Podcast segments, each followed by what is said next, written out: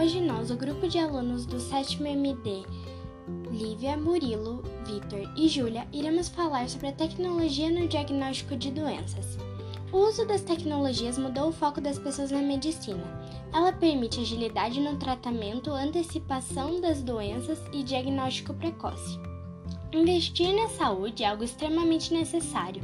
As ferramentas tecnológicas aplicadas na saúde melhoram o estado clínico do paciente e diminuem os custos com procedimentos desnecessários. Com a ajuda desses fatores, nós podemos realizar um diagnóstico bem mais eficaz e ágil de doenças como glaucoma. Vale lembrar que no século XX veio a popularização da internet, que permitiu o desenvolvimento de chats e aplicativos para facilitar a comunicação na medicina. Quando em países europeus, a telemedicina passou a ser aplicada na saúde pública. Então, hoje elas podem nos possibilitar melhorias nos atendimentos, benefícios na assistência clínica, otimização dos serviços clínicos, aumento da eficiência nos processos. Mas hoje iremos focar em como o uso da radiação mudou a medicina.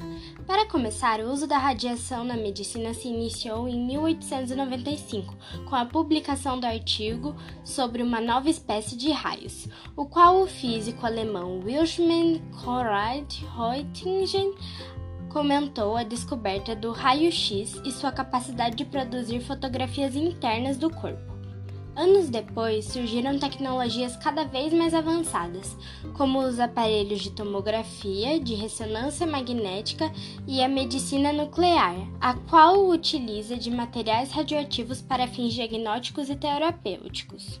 Algumas classificações principais dividem as radiações em ionizantes e não ionizantes.